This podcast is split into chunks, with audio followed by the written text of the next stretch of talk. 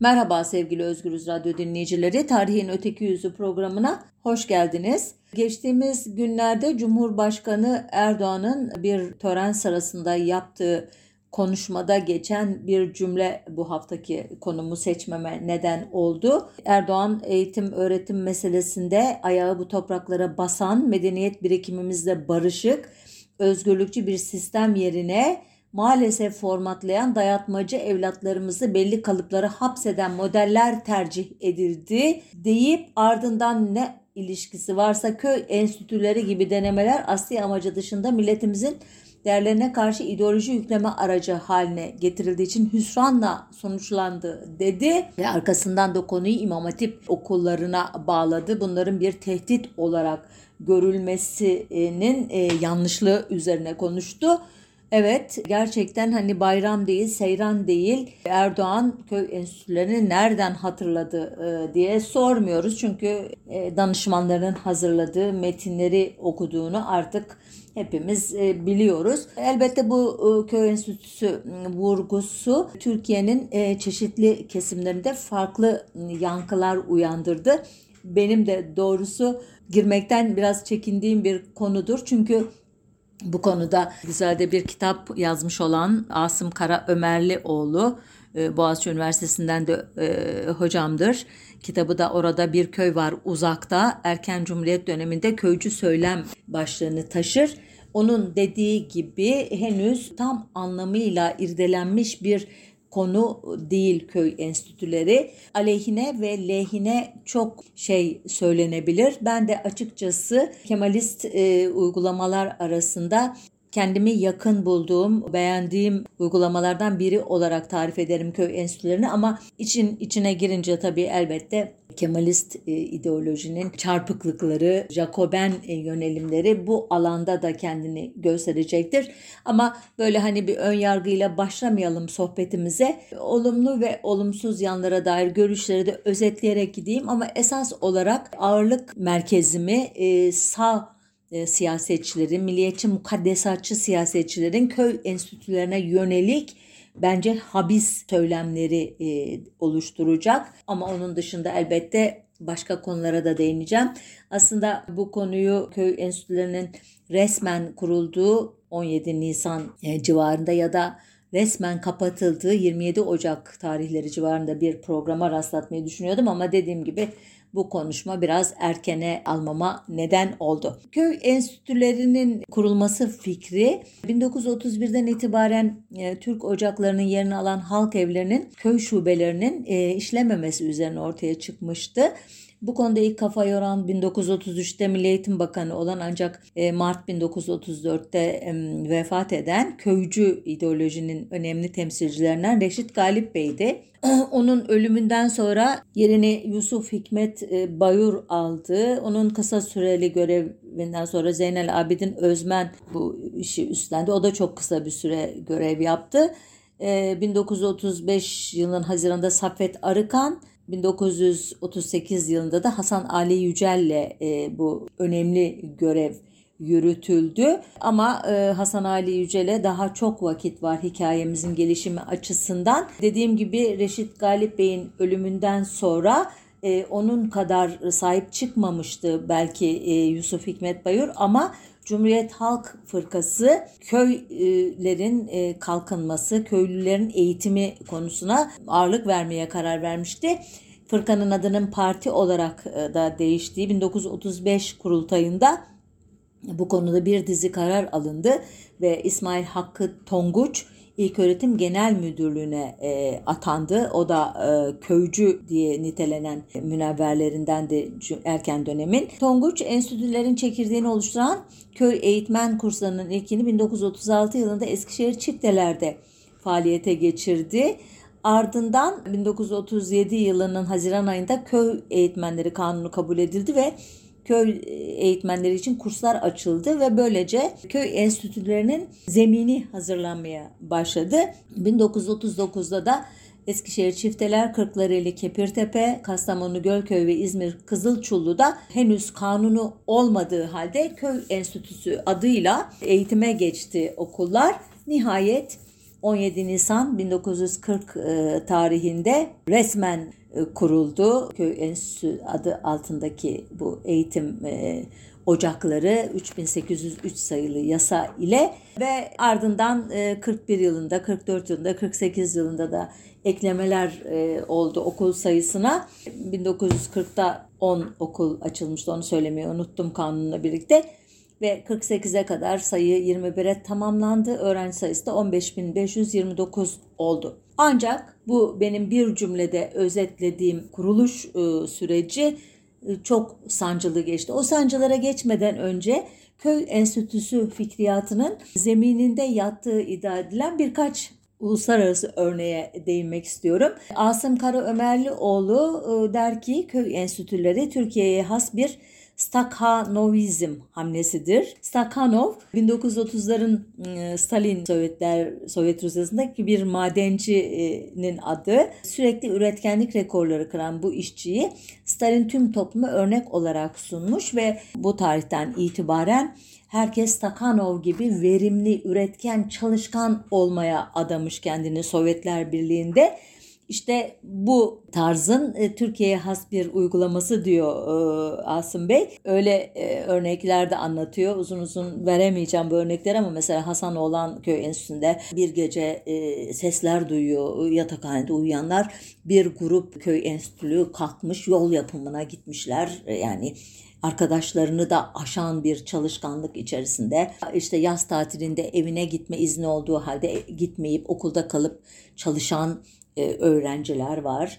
Bunlar e, Türk Stakhanovları e, ve dola, doğal olarak da diğerlerinin biraz canını sıkıyorlar. Çünkü herkes onlar kadar çalışkan, onlar kadar fedakar olmak durumunda hissetmeyebiliyor kendini. Bir, bu konuda bir başka kaynak bu okullara isim veren e, bir e, başka eğitim sistemi de Münihli bir eğitimci olan Körşen Steiner'ın görüşleri diyor bazı araştırmacılar. 1854-1932 arasında yaşamış bu kişi e, Münih merkezli köy enstitüleri benzeri bir eğitim hamlesinin e, yöneticisi olmuş. Ancak ilginç bir şekilde Türkiye'ye e, davet edilerek gelen e, Amerikalı eğitimci John Dewey'in de 1941'de hazırladığı raporda e, köy enstitüleri olumlu bir örnek olarak görülüyor. Yani köy enstitüsü fikriyatının bir Sovyet Rusya e, ayağı var, bir Alman ayağı var, bir de Amerikan ayağı var. Demek ki o dönemlerde iş başında yaparak, yaşayarak öğrenme e, meselesi bu Birinci Dünya Savaşı'ndan çıkmış e, ülkelerin kalkınma e, modelleri e, içinde önemli bir yere sahip ki köy enstitülerinin en temel ve en çok vurgulanan ilkesi bu. Yaparak öğreneceksin, iş başında öğreneceksin, kitaptan değil, e, okuyarak değil, görerek öğreneceksin diye özetlenebilir bu. Elbette e, köy enstitülerinin uygulamaya konulması sırasında sadece böyle teknik, pedagojik meseleler tartışılmamış. İşin bir de ideolojik bir boyutu var ki onu bizzat e, İsmail Hakkı Tonguç'un e, kendi hatıratından okuyayım size. Diyor ki Tonguç bugün nüfusu 250'den en az 250'den az özür dilerim 16 bin köyümüz var. Eğer o küçük köylere biz gitmezsek, eğer orada devlete bağlı bilinçli bir kişi bulundurmazsak köyler haydutlarla, suçlularla dolar. Eğer devletin eli olan bizim yetiştireceğimiz kişiler giderse hiç olmazsa ulusal bayram günlerinde, hafta sonlarında o köylerde bayrağımızı dalgalandırırlar. O küçük köylere başka yollarla gitmeye kalkışırsak 100 yıl varamayız.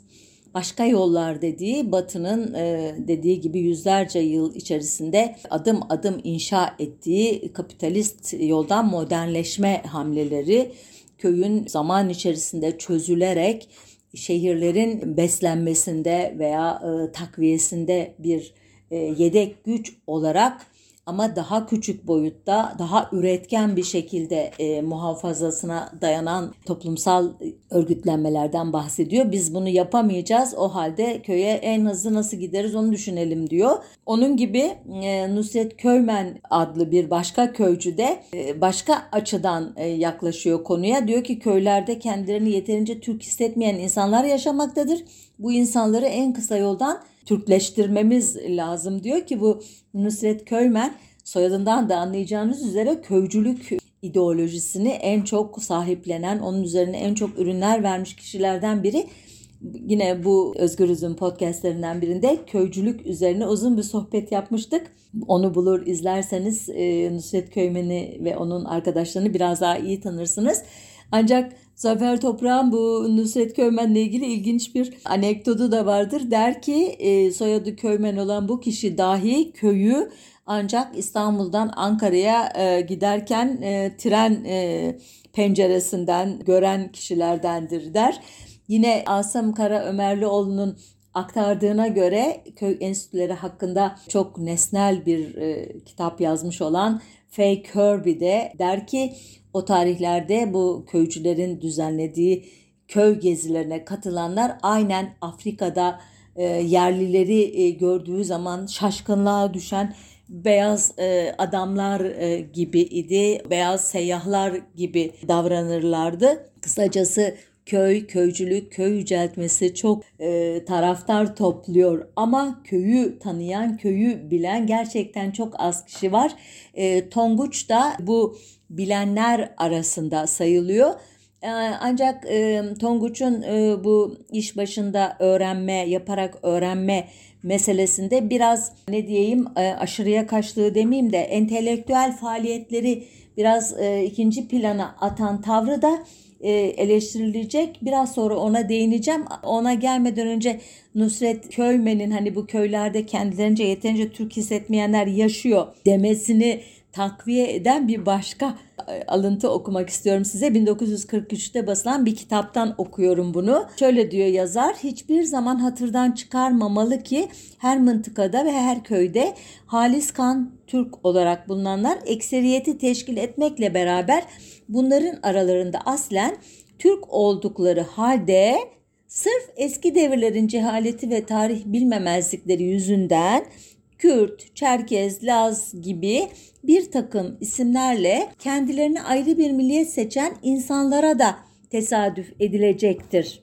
Bu yanlış telakkiyi hiç sezdirmeden ve hiçbir yadırganlık vermeden bütün bir köylülük camiasına Türklüğü kabul ettirmenin pek de kolay bir iş olmayacağı muhakkaktır. Demek oluyor ki köy enstitülerinin en evvel her köylüye Türk olduklarını kabul ettirmesi Ondan sonra Türk'ün tarihini öğretmesi nihayet onlara Türkiye yakışır, Türklüğü yükseltir bir şekilde milli şuur ve milli terbiyeyi aşılamış olması icap eder. Bir de böyle bir amacımız varmış. İşte bu e, ideolojik e, yönlere saptılar dediği Erdoğan'ın muhtemelen benim gibi Kemalizm eleştirisi yapan öteki tarihçilerin de vurguladığı bir yan ancak elbette işin bu boyutu olduğu gibi biraz sonra biraz müfredata falan da değindiğim zaman göreceğiniz üzere işin olumlu yanları da var. Olumsuz yanlardan birini daha söyleyip onlara geçeyim. Köy Enstitülü e, Hürrem Arman'a göre kendisi hem oradan yetişmiş hem o konuda yazmış bir insan olarak bir de Cumhuriyet Halk Partisi'ne bir taban yaratma gibi bir amaçtan da söz edilebilirmiş. Arman'a göre 1944 yılında İsmet İnönü Cumhurbaşkanı dönemin Milliyetin Bakanı Hasan Ali Yücel'e Yücel bu çocuklar köylerine gidince bizi tutacaklar mı diye sormuş. Aslında kendisi Ziya Gökalp'in solidarizminin, dayanışmacılığının hayata geçirilmesine inanan ve bu yönüyle Kemalizmin yılmaz bir savunucusu olan Tonguç bu ıı, uyarıyı kulağına küpe etmiş olmalı ki 1946 seçimlerinin arifesinde e, tüm enstitülü idarecilere bir mektup yollamış ve seçimlerde tüm olanaklarla Cumhuriyet Halk Partisi'ni desteklemelerini istemiş onlardan. Müfredata yakından bakalım isterseniz. Çünkü hakikaten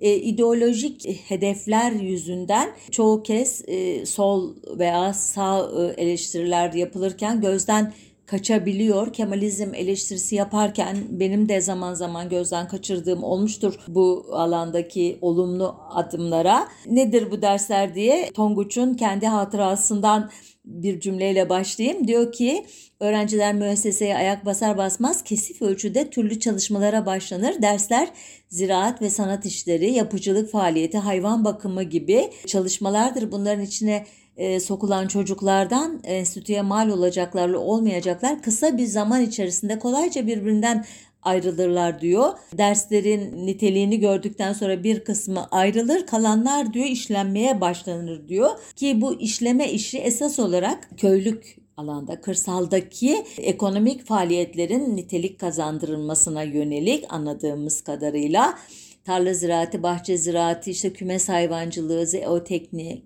e, arıcılık, e, tavukçuluk, ipek e, böcekçiliği, balıkçılık, su ürünleri gibi çeşitli başlıklar var mesleki eğitimde. Kültür dersleri adı altında da bunlara destek olan e, dersleri görüyoruz. Zirai işletme ekonomisi, kooperatifçilik, öğretmenlik bilgisi gibi. E, ama klasik olarak hani kültür dersi denilebilecek Türkçe, tarih, coğrafya, yurttaşlık bilgisi, matematik, fizik, kimya, yabancı dil gibi dersler de var. Çok değil, e, ağırlıklı değil e, müfredattaki yeri ama var.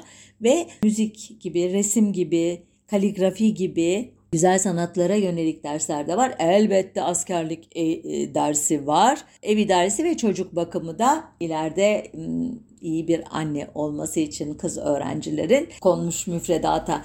Elbette burada önemli bir noktaya değinmemiz lazım kız erkek karışık eğitimin yapıldığı okullar, köy enstitüleri en yüksek e, sayının olduğu e, dönemde 1308 kadına karşılık 15.943 e, öğrenci varmış. Ben 15.529'a ulaştı demiştim ama daha yüksek bir sayıya da ulaşmış belli bir dönemde. Onu kaçırmışım ben şimdi fark ediyorum notlarımda. 17.251 e, öğrenci olduğu bir dönemde sayı e, da çok yüksek değil kızlar ama okul kırsal alanda e, bu iki cinsin karışık okuması biraz sonra daha ayrıntılı anlatacağım üzere İslamcı sağ muhafazakar kesimlerin en çok istismar ettiği konu olacak. Ancak bugün köy enstitüleriyle ilgili fotoğraf arşivlerine baktığınızda kızların işte keman çalarken, resim yaparken, e, tiyatro oyununda rol alırken karşımıza çıkması hakikaten e, çok hoş bir şey. Hatta İsmet İnönü'nün kendisine bu köy enstitülerine yönelik tutumu ile ilgili sorular yöneltilirken bir yerde geçiyordu yanlış hatırlamıyorsam bir kız öğrencinin çantasından Sofokles'in Antigone e, oyununun çıkmasından ne kadar mutlu olduğunu e, söylediğini e, hatırlıyorum. Okulların ayrıca kitaplıkları var. Orada gerçekten Türkiye'deki belki kent merkezlerindeki okulların öğrencilerinin ulaşabileceği değişik kitaplar e, bulunduruluyor. E, gerçekten eğitim e, fukarası, okuma yazma fukarası bir ülkenin evlatları için çok büyük bir olanak e, köy enstitüleri. Ancak e, biraz önce demiştim müfredatta sanat, kültür, dersleri, mesleki eğitim derslerinin yanında çok çok az kalıyor.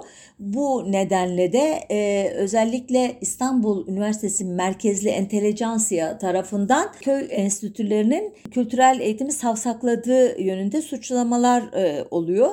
Ki İsmail Hakkı Tonguç'un canlandırılacak köy adlı yapıtında da gerçekten entelektüelizme karşı sayılabilecek pek çok e, ifade var. Özetin özeti hani bu konuda çalışma yapan e, kişiler anti entelektüel olmasa bile entelektüelizme uzak bir müfredat olduğunu kabul ediyorlar. E, sağcı e, kesimler, muhafazakarlar, dinci kesimler, e, İslamcı ideolojinin etkisindeki kesimler Cumhuriyet'in ilk e, döneminde bildiğiniz üzere çeşitli Jacoben kanunlarla şeriat mahkemelerinin kaldırması, hilafetin ilgası tabi başta, tekke zaviyelerin kapatılması, dinin anayasadan çıkarılması, ezanın, ibadetin Türkçeleştirmesi gibi laik inkılaplar e, yüzünden epeyce bir süre sinmek zorunda kalmışlardı.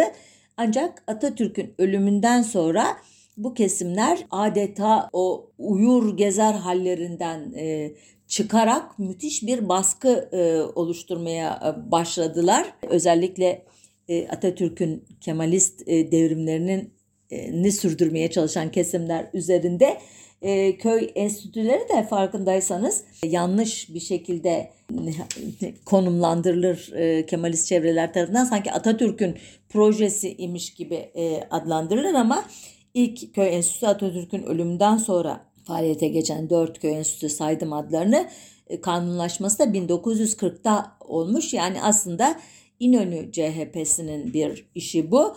Ee, dediğim gibi 1940'lardan itibaren Cumhuriyet Halk Partisi'nin hem içinde hem de onun dışındaki mahfillerde e, milliyetçi mukaddesatçı diyebileceğimiz bir karşı cephe güçlenmeye başlamıştı ve bu cephenin e, başını da e, Hüseyin Nihal Atsız, Necdet Sancar, Osman Yüksel Serden geçti, Fethi Tebetoğlu gibi isimler çekiyordu ki bu isimler acaba tek bir programda konu ettim mi emin değilim ama hatırlayacaksınızdır e, ettiysem 1944 tarihindeki ırkçılık Turancılık davasının sanıkları arasında yer almışlardı.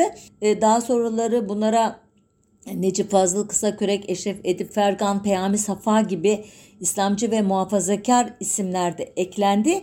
Bu isimlerin ortak e, bir e, özelliği de İslamcılık dışında anti-komünist olmaları idi ki bu antikomünizmin Türkiye'deki tarihini ilk e, Özgürüz radyo programlarımdan ikisinde derin derin e, incelemiştim. Biri Osmanlı'daki Marksist, Leninist terminolojilerin tarihçesiydi. Diğeri de Cumhuriyet döneminin anti-komünist siyasalarının nasıl şekillendiğiydi. Bunda Atatürk başta olmak üzere Kemalist kadroların anti-komünizminin elbette çok önemli bir etkisi vardı ama bu e, biraz önce adını saydığım kesimler de başka nedenlerle anti-komünizme sıkı sıkı sarılmışlardı ve bunların anti-komünizmi de gerçekten son derece saldırgan bir duruş idi. Özellikle köy enstitüleri söz konusu olduğu zaman biraz önce sözünü ettiğim o Stakhanov tipi kahramanların rol modeli olarak alındığını bilmiyor olsalar dahi köy enstitülerini Rusya'daki bazı kurumlarla özdeşleştirmek, Rus Moskov imgesi ne bu e, enstitülere yapıştırmak öyle diyeyim ve bu imgenin altını da ahlaksızlık, dinsizlik, sapkınlık işte din, millet, bayrak, gelenek, aile, ordu, servet düşmanlığı gibi kavramlarla doldurmak bu kesimin en önemli ne diyelim özelliğiydi ki bu konuda Türk sahanın köy enstitülerine yönelik siyasalarını çok güzel irdeleyen Ertuğrul Meşe'nin makalesinde çok ilginç söylem örnekleri var. Gerçekten okumak bile insanın yüzünü kızartıyor. O kadar saldırgan bir dilleri var ki ve öylesine kirli bir e, muhayyeleleri var ki İsmail Hakkı Tonguç gibi hatta Hasan Ali Yücel gibi çok e, seçkin, dürüst eğitmenlere öyle şeyler yakıştırıyorlar. Öyle iftiralar atıyorlar ki gerçekten iyi ki e, o dönemde e, onlarla birlikte yaşamamışım diyorsunuz. Gerçi bugün de pek çok e, saldırgan dille e, karşı karşıyayız bugün ama demin saydığım isimlerin aynı zamanda göya edebiyatçı, göya şair, göya düşünür, göya e, siyasetçi olduğunu da hatırlayınca bu dil ve terminoloji kirliliği gerçekten insanın midesini bulandırıyor. bunlardan bazı örnekler verebilirim en masumu İsmail Hakkı Tonguç'un sürekli Türkiye Komünist Partili Ethem Nejat'la ilişkilendirilmesi sanki ikisi parti arkadaşıymış gibi konumlanıyorlar. Halbuki ikisinin tek ilişkisi 1910'lu yıllarda Eskişehir'de bulunmaları. Ethem Nejat öğretmen o sıralarda İsmail Hakkı Tonguç da daha e, bir öğrenci. Üstelik Ethem Nejat sosyalist bile değil belki o yıllarda bilmiyoruz ama böyle bir hani komünist değil en en azından. Bu en masumu dedim ama daha ağırlaşıyor e, saldırgan dil mesela. Rize Milletvekili Doktor Fahri Kurtuluş mesela mecliste bu konuyu tartışmaya başlıyor. Veya maalesef e, köy enstitülerinde müdürlük görevi yapmış Emin Soysal adlı şahıs göya içeriden bilgiler, göya yaşadıklarını anlatıyormuş gibi öylesine kirletiyor ki köy enstitülerinin imgesini e, şaşarsınız okusam ki okuyayım birini 24 Aralık 1946'da e, Türkiye Büyük Millet Meclisi'nde yaptığı konuşma mesela şöyle diyor. Talebelere milliyet ve Allah yok gibi görüşler telkin ediliyor. Hasan Oğlan Köy Enstitüsü'nde talebelere sosyalizm ve sosyal meseleler tarihi adı altında öğrencilere kitaplar dağıtılıyor, konferanslar verdiriliyor. Maddi ve manevi kıymetler ve büyükler tarihler kötüleniyor. Aile yıkılmak isteniyor. Kız ve erkek talebeler arasında nişan merasimleri yapılıyor. Mülkiyet düşmanlığı yapılıyor. Bir kısım öğrenciler bayrağın şeklini değiştirmek istiyorlar. Proletarya sınıfı teşkil etmek istiyorlar. Aslında e, çok iğrenç dedim ama kimi gayet güzel yani elbette mülkiyet düşmanlığı yapmak, proletarya sınıfı oluşturmak neresi kötü ki bunların? Ama göya aile yıkılmak isteniyor işte e, nişanlar yapılıyor diyerek e, göya kız ve erkek öğrenciler arasında ahlaki açıdan sorgulanacak ilişkiler varmış havası yaratılmaya çalışılıyor. Bu dönem pek çok kez e, sözünde etmişimdir. 1946 Bahar diye anılan o çok partili döneme geçiş e, e, döneminde kısa süreli de olsa örgütlenme özgürlüğünde falan iplerin biraz gevşetildiği bir dönem ama köy enstitüleri bu liberalleşmeden payını alamıyor. O dönemde önemli bir e, dava da e, gündeme gelecek. Hasan Ali Yücel ve Kenan Öner arasında e, bir söz dalaşı mahkeme e, konusu olacak. Buna biraz sonra değineyim isterseniz. Köy enstitüleri konusundaki e, tezvirat e, hükümet adına e, askeri yargıç Şevki Mutlugil'in e, yine mecliste e, Demokrat Parti artık iktidarda iken yaptığı bir konuşmada tekrar karşımıza çıkacak. İddiasına göre Mutlugil'in Hasan Oğlan Köy Enstitüsü'nün havadan çekilmiş bir fotoğrafında müzik salonunun orak biçiminde olması komünistliğine e, delalet edecek. Efendime söyleyeyim kitaplıklarında bulunan bazı kitapların e, komünizmi işte e, propagandasını yaptığını iddia etmek mesela söz konusu olacak. E, o kitapları durun e, bulursam size okuyayım hangileri komünizm e, çağrışımı yapıyor bu milliyetçi mukaddesatçılara. E, Ajdan Sayılgan'ın e, 1962'de yayınladığı İnkar Fırtınası'ndan okuyorum. Şöyle diyor. Uyandırılmış toprak, ekmek ve şarap ama ana, Şahika, Reaya ve Köylü, Sarı Esirler, Gölgeler Ordusu, Ninka Abla, Sünger Avcısı, resim öğretmeni Fantomara gibi e, romanlar ki bunlar o dönemin Batı e, edebiyatının en ünlü eserleri. Harold Lasky'nin Demokrasi ve Sosyalizm adlı bir eseri varmış. Böyle eleştirileri söz konusu. O da sol değil liberal bir eser. Efendime söyleyeyim. Hatta çoğu köy enstitüsünde e, yöneticiler sol ideolojiye, komünizme karşı e, en az e, bu sağcılar kadar e, hassas e, tırnak içerisinde oldukları için çok ciddi bir anti-sol e, atmosfer de varmış bazı enstitülerde. Nitekim bu köy enstitülerinde okuyan yaklaşık işte 17 bin e, öğrenciden 15 binle 17 bin arası bazıları 20 bine de çıkarıyor gerçi bu sayıyı ama ortada duralım 17 bin öğrenciden sadece dördü e, yıllar sonra aşırı sol düşünceler dolayısıyla mahkum olmuş. Öyle e, iddia edildiği gibi komünist yetiştiren yuvalar olsaydı herhalde bu sayı binlerle ifade edilmeli idi. İslamcıların, e, milliyetçi mukaddesatçıların köy enstitülerine yönelik tezviratlarına e, bir örnek okuyacağım şimdi. Okurken aslında yüzüm e, kızaracak ama siz görmeyeceksiniz. Neden böyle düşündüğümü de biraz sonra anlayacağınızı tahmin ediyorum. Okuyacağım Eşref Edip Fergan'ın konuşmalarından bir bölüm.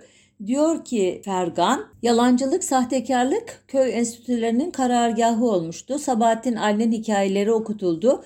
Kaymak Tabağı adlı bir öykü tekstiri elden ele dolaştırıldı. Komünist Parti üyeleri Hasan olan Köy Enstitüsü'nde faaliyette bulundu. Bunlar klasik bildiğimiz e, suçlamalar ve şöyle devam ediyor. Öğretmenler öğrencilere tecavüz ederlerdi. Adliyenin müdahalesiyle bazıları evlenmek zorunda kaldı. Kız çocuklarla erkek çocukların cinsi münasebetleri hakkında İsmail Hakkı Tonguç köy enstitüleri öğrencilerini bu yoldan ayıramayız demişti. Bir erkek öğretmenle bir erkek öğrencinin aynı kızla münasebette bulunmaları yüzünden çıkan kavgaları idare karışmaz seyirci kalırdı. Bununla da yetinmiyor. Şöyle devam ediyor utanmazcasına. E, Tonguç 1946'da Gölköy Enstitüsü'ne kalabalık mahiyetle gelmiş okulda şerefine verilen içkili ve danslı ziyafette bir aralık mumlar söndürülmüş karanlıkta dans edilmiş. Nazım Hikmet'in şiiri okunmuş, mumlar yandığında çiftler kimlerle sarmaştıklarını görmüşlerdi. Bilmiyorum fark ettiniz mi? Alevi Kızılbaş toplumuna yönelik mum söndü iftirasının bir versiyonunu kaleme almış bu göya ne diyelim ideoloji insanı, fikir insanı. Devam ediyor ee, İsmail Hakkı Tonguç 1946'da Mersin Düziçi Köy Enstitüsü'ne gitmiş. Dikiş atölyesinde şerefine verilen içki ziyafetinde davetler şarap içmiş. Tonguç da bir kilo rakı içmiş. Sonra ziyafete sakilik eden kızların kolları göğüsleri açtırılmış, sıkıştırılmış bir iddiaya göre dar yerlerden geçirilmiştir. Bu enstitüde bir kızın Bikri'nin izale edildiği haberi ayyuka çıkmıştır. Hiçbir mesnedi dava konusu olmuş bir olayı e, e, olay olmadan bu sözleri söylüyor. Biraz sonra Tonguç'un o kızlı erkekli e, olaylarda takındığı tutumu anlatan bir mektubunu okuyacağım ama burada birkaç söz edeyim izninizle e, bu tam anlamıyla e, psikolojide yansıtma teorisinin bir örneği bence. Bu e, kadar ne diyeyim kendi kafasındaki kirli tahayyülleri e, bileğini bükemediği başka alanlarda ideolojik anlamda, eğitim anlamıyla veya siyasi anlamda e, bükemediği e, İsmail Hakkı Tonguç ve arkadaşlarını böyle iğrenç iftiralarla ki bunları yıllar sonra kaleme almışlardır. Yani zamanında söyleseler mahkemelik olunacak şeyleri yıllar sonra kendi camialarına yönelik olarak e, e, tekrarlamışlardır bu kişiler. Ama o dönemde açıktan İsmail Hakkı Tonguç'u suçlayan ama komünist e, ideolojiyi okullarda yaymakla suçlayan Demokrat Parti İstanbul İl Başkanı Kenan Öner'e karşı İsmail Hakkı Tonguç'un açtığı bir dava vardır. Bu e, dava aslında e, 1944'teki ırkçılık turancılık davasının bir rövanşı gibidir. Çünkü Kenan Öner o davada avukattır. Bu hakaret davasında İsmail Hakkı Tonguç'un karşısına çıkarılan şahitlerin hepsi de o ırkçı Türkçü davanın sanıklarıdır. Davanın gidişatı da çok ilginç ya da hiç ilginç değil bugünkü benzer örneklerini görünce daha rahat söyleyebiliyorum bunu. Şey olan mağdur olan hakarete uğrayan davada sanığa dönüştürülmüştür. Mahkeme heyetinden tanıklara kadar e, herkes İsmail Hakkı Tonguç'u yıpratmaya, çökertmeye çalışmıştır. Davanın ana fikrini söylemiştim. Komünist e, eğitimin, komünist kadroların köy enstitülerine yerleştirilmesi iddiası. Bu iddianın bir yan unsuru olarak da köy enstitüsü kadrolarının lider kadrosunun gayri Türk olması, gayri milli olması, işte Hasan Ali Yücel'in Giresunlu olmasından kalkarak onun aslında Rum ya da Ermeni olması iddiası, e, Tonguç'un e, Balkan kökenli olmasından kalkarak Bulgaristanlı ya da Romanyalı olması, zaten biliyorsunuz Atatürk'te Selanikli falan ama hani bu başlıkta yeri yok ama kafalarının çalışma şeklini anlattığı için bu e, hatırlatmayı da yapayım istedim. Böylece bu kadrolar dışarılıklı, yabancı oldukları için de onları kötü emelleri için e, kullanacak bir komünist dünya e, var bir yanda da onların Türkiye'deki Truva atı görevini görüyor bu kadrolar. Bu e, minval üzerine çok yoğun bir e, tezvirat kampanyası yürüyecek basında veya işte milliyetçi mukaddesatçı çevrelerin bir araya geldiği e, derneklerde, kulüplerde, öğrenci birliklerinde özellikle köy enstitülerinin kitaplığında bulunan çeşitli kitapların komünist e, fikriyatı yaymak için kaleme alındığı iddiası ki bunun karşılığı olmadığını gayet rahat söyleyebiliriz. Kitap listeleri elimizde. Ee, onun dışında okullarda öğretmenlik yapan, konferanslar verilen kadroların komünist diye tanımlanmaktan ziyade çoğunun sol kemalist en fazla olduğunu, dayanışmacı, solidarist e, veya köycü fikriyattan gelen kişiler olduğunu hatta aralarında liberallerin falan da bulunduğunu biliyoruz. Biraz önce demiştim ya hani kız erkek ilişkilerine e, yönelik e, İsmail Hakkı Tonguç'un tavrını e, anlatan bir mektuptan bir parça okuyacağım diye. Bu 2 Ekim 1940 tarihli mektup kendisine daha sonra yöneltilen ithamlara adeta bir cevap niteliğindedir. İşin aslı şu hani o kızlarla erkeklerin gayri ahlaki münasebetlerine müdahale etmiyordu demesine neden olan olay şu. Diyor ki Tonguç, müesseselerinizdeki kız talebe işi pek çok emeğinizi harcamanız lazım gelen çok ciddi, önemli ve büyük bir meseledir. Kızları bir tarafa, erkekleri de diğer tarafa ayırarak müesseseyi iki kafes haline getirmek asla doğru değildir. Bu ayrışmanın neticesi olarak mektuplaşan kız ve erkek iki talebeden kızı enstitüden uzaklaştırmak tedbiri cemiyetin kadına kıyan eski telak kesinin yaşatılmasından başka bir mahiyet ve manayı haiz değildir. Yani anladınız değil mi? İki öğrenci yazışıyormuş. Bunu e, fark eden yöneticiler kız öğrenciyi okuldan uzaklaştırmışlar. Tonguç buna itiraz ediyor. Devam ediyorum. Kızlar kızlıklarını, erkek çocuklar da erkekliklerini bilerek müessesenizin tabi hayatı içine sokulmalıdır. Bisiklet, motosiklet kullanma işini, bir musiki aletini çalmayı, şarkı söylemeyi, milli oyunlar oynamayı bütün talebe aynı derecede bilmelidir. Bütün güçlüklere rağmen kız ve erkekli bir hayatın her türlü işine, eğlencesine, zevklerine ve ıstıraplarına iki cins talebede müştereken sevk olunmalıdır. Bayağı olan her şeyden kaçınmak ve korunmak şartıyla kız ve erkek talebeye hayatı bütünüyle yaşatmanız lazımdır.'' Kadın öğretmenleri iyi idare ederek bu işe adapte etmek için birçok fedakarlıkları göze almak ister. Bu arkadaşların tek güvendikleri sizlerin şahsiyetiniz, otoriteniz, onlara karşı babaca hareket edebilmenizdir. Kendi kızlarınızı terbiye eder gibi onları yetiştirmenizi ve müesseselere mal etmenizi bekliyoruz. Eşref Edip Fergan'ın bir ahlaksızlık hikayesi derlediği olay ve İsmail Hakkı Tonguç'un bu konudaki düşünceleri bunlar. Daha birçok e, örnek verebiliriz bu kesimlerin bu köy enstitülerine yönelik iftiralarına. Ama zamanımız e, kısıtlı sona gelirken enstitülerin neden e, kapatıldığı konusuna dair de bir özet yapmak istiyorum.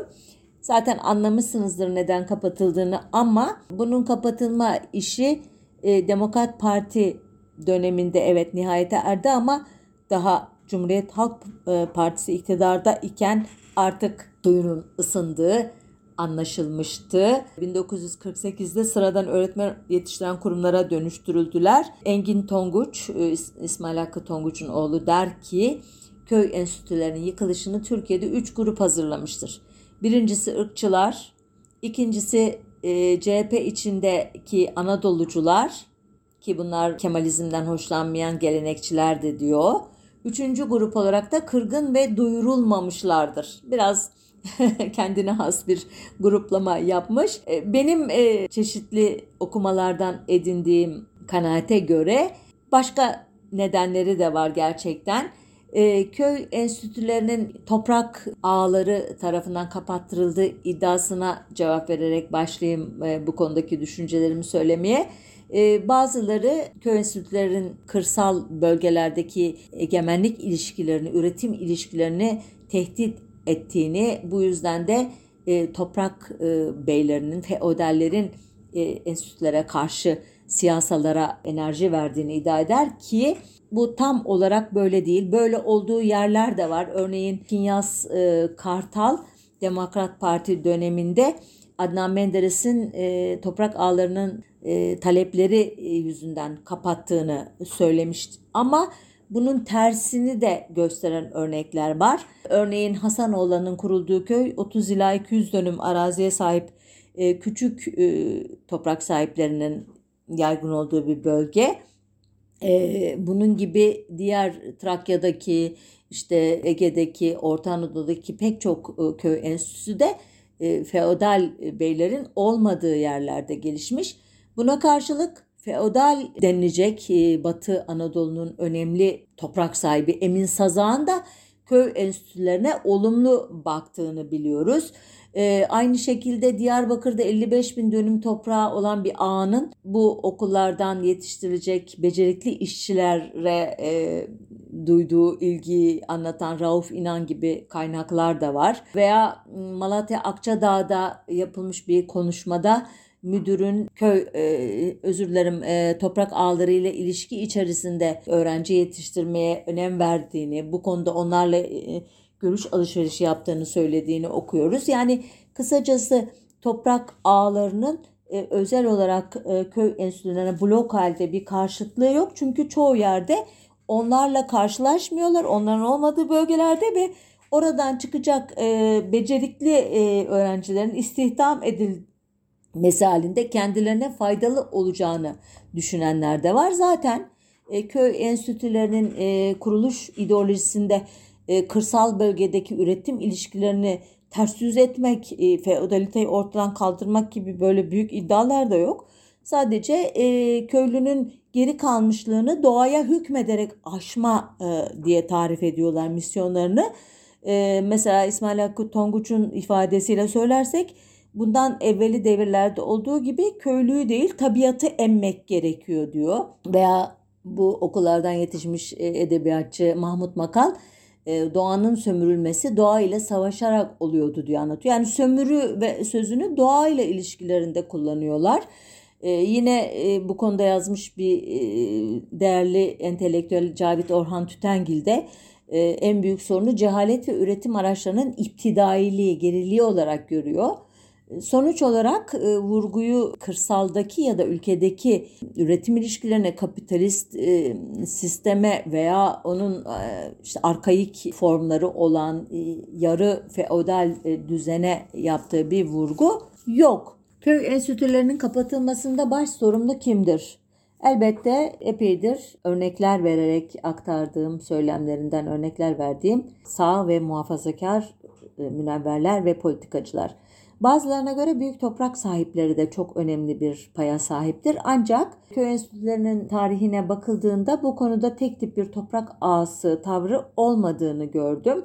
Bazı bölgelerde aksine destekliyorlardı. Örneğin Diyarbakır'da 55 bin dönüm arazisi olan bir toprak ağasının veya Batı Anadolu'nun en büyük toprak ağası Emin Sazak'ın köy enstitülerine e, olumlu baktığını görüyoruz. Ama Kinyas Kartal e, gibi bir başka toprak ağası e, Menderes'le enstitülerin kapatılması için konuşma yapmış, pazarlık yapmış bir insan. Bazıları köy enstitülerinin zaten e, toprak ağlarını hedef alan bir e, felsefesi olmadığını söylüyor ki ben de buna katılıyorum. Sadece e, köydeki geriliği doğaya hakim olarak, doğaya hükmederek e, aşma e, hedefini güdüyordu köy enstitücüler. E, Tonguç bunu bundan evvelki devirlerde olduğu gibi köylüyü değil tabiatı emmek gerekiyor diye tarif ediyordu. Mahmut Makal köy enstitülü bir edebiyatçı doğanın sömürülmesi doğayla savaşarak oluyordu diyor. Bir sömürüden söz ediliyorsa burada e, doğa ile insan ilişkileri e, içinde e, kullanılıyor bu terim. Cavit Orhan Tütengil bu konudaki bir yazısında en büyük sorun cehalet ve üretim araçlarının iptidailiğiydi diyor. Yani o dönemde kimse Türkiye'nin belli bir bölgesini kontrol altına almış olan e, feodal ya da yarı feodal unsurlara, e, üretim ilişkilerine yönelik bir analiz yapmıyor. Bazıları köylülerin itirazlarının çok önemli olduğunu söylüyor ki e, köy enstitülerinin çoğu 20, 30, 40 veya en fazla 200 dönüm toprak büyüklüğünün olduğu bölgelerde kurulmuş. Yani toprak ağlarından ziyade doğrudan küçük köylülükle muhatap olmuş köy enstitüleri.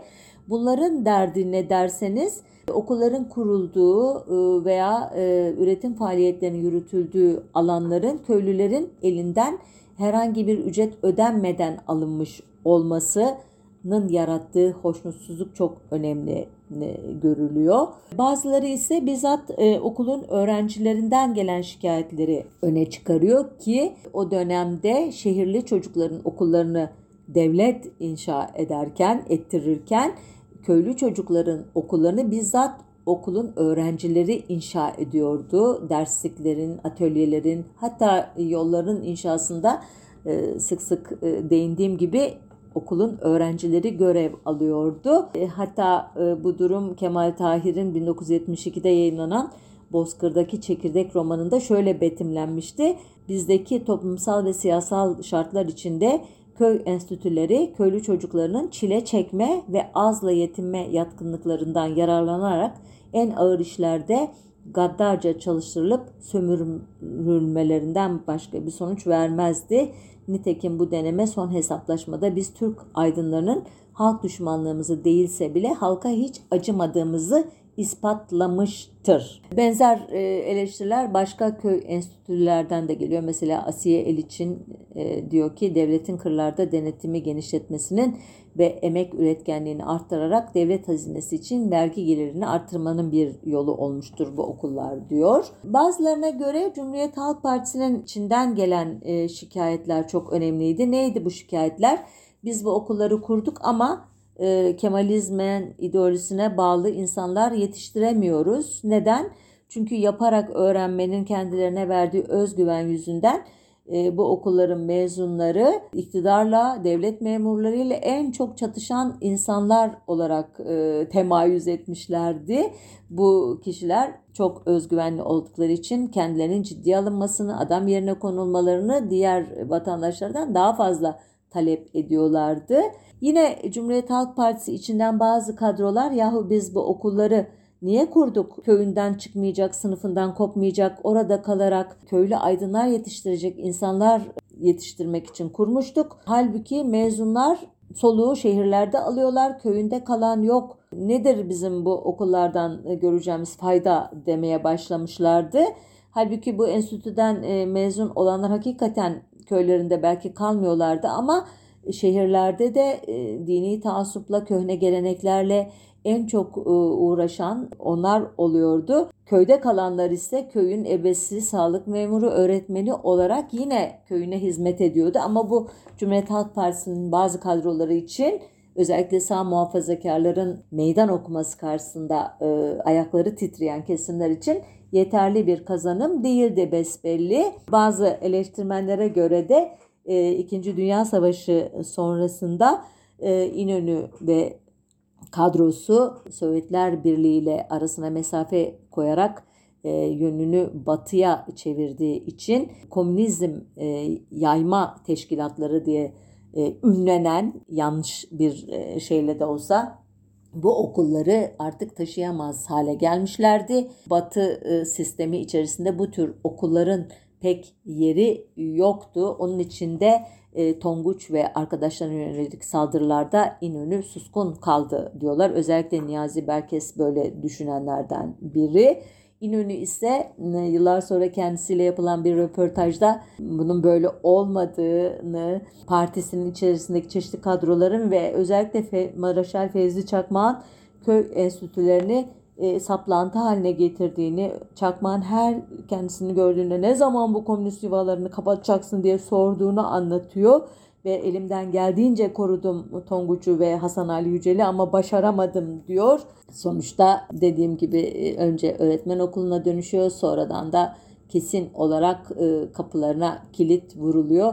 E, bugünden bakıldığında özellikle sol Kemalist kadrolar bunun büyük bir kayıp olduğunu düşünüyorlar ve antikomünizmin önemli bir başarısı olduğunu söylüyorlar ki ben de katılıyorum. E, sağ muhafazakar kadrolar ise e, hala e, Başbakan, Cumhurbaşkanı Erdoğan'ın ağzından duyduğumuz gibi köy enstitülerini kötülemekle meşguller. E, gerçek bu iki kesimin e, iddiaların arasında bir yerde muhtemelen. İleride bir başka programda biraz daha yakından bakarız e, bu tecrübelere deyip noktayı koyuyorum. Sağlıcakla kalın, hoşça kalın.